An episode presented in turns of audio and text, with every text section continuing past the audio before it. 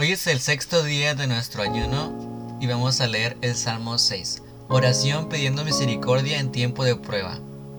Dios mío, tenme compasión, no me reprendas cuando esté enojado ni me castiguen cuando esté furioso, pues ya no me quedan fuerzas.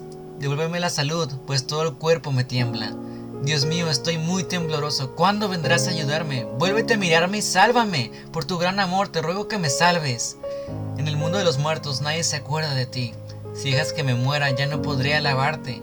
Ya estoy cansado de llorar. Por las noches lloro tanto que mis lágrimas empapan mi almohada.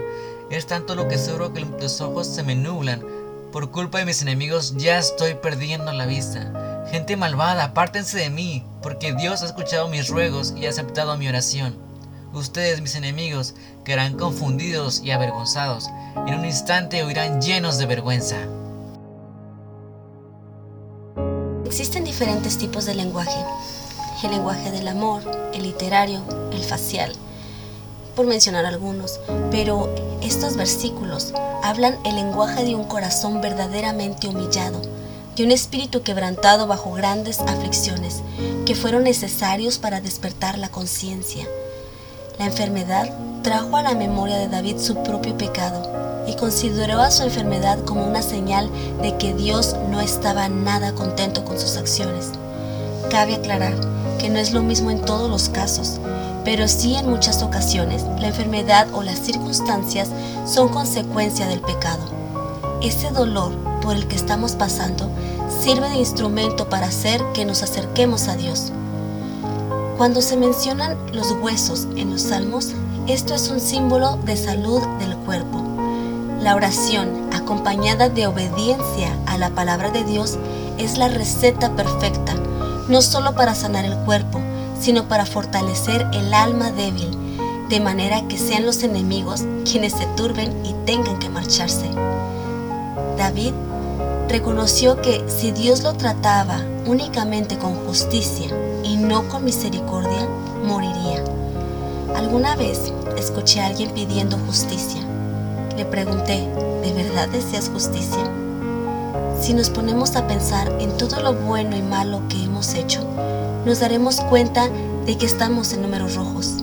Mejor pidamos misericordia. Por otro lado, también sucede que queremos que Dios nos muestre misericordia a nosotros y su justicia a los demás. En su bondad, Dios a menudo nos perdona en vez de darnos lo que realmente nos merecemos. Dios es Padre para quien le busque.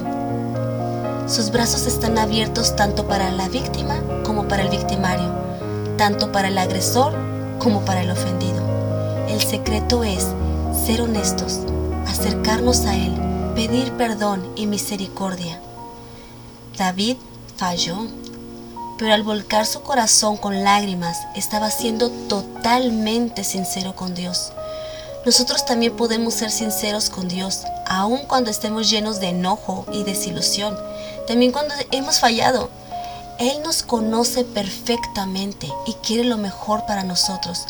Si nosotros confiamos en nuestro Dios Todopoderoso, no tenemos que ser víctimas de las circunstancias ni vernos abrumados por la culpabilidad de nuestro pecado o nuestro error.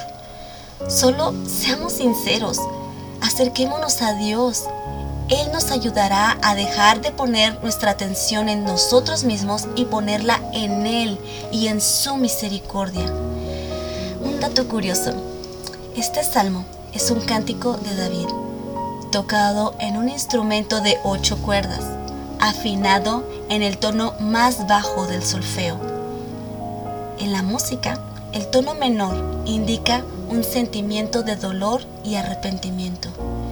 Les recuerdo la verdadera oración no es una técnica ni una actividad religiosa, sino una relación. Que pasen buenas noches. Dios les bendiga.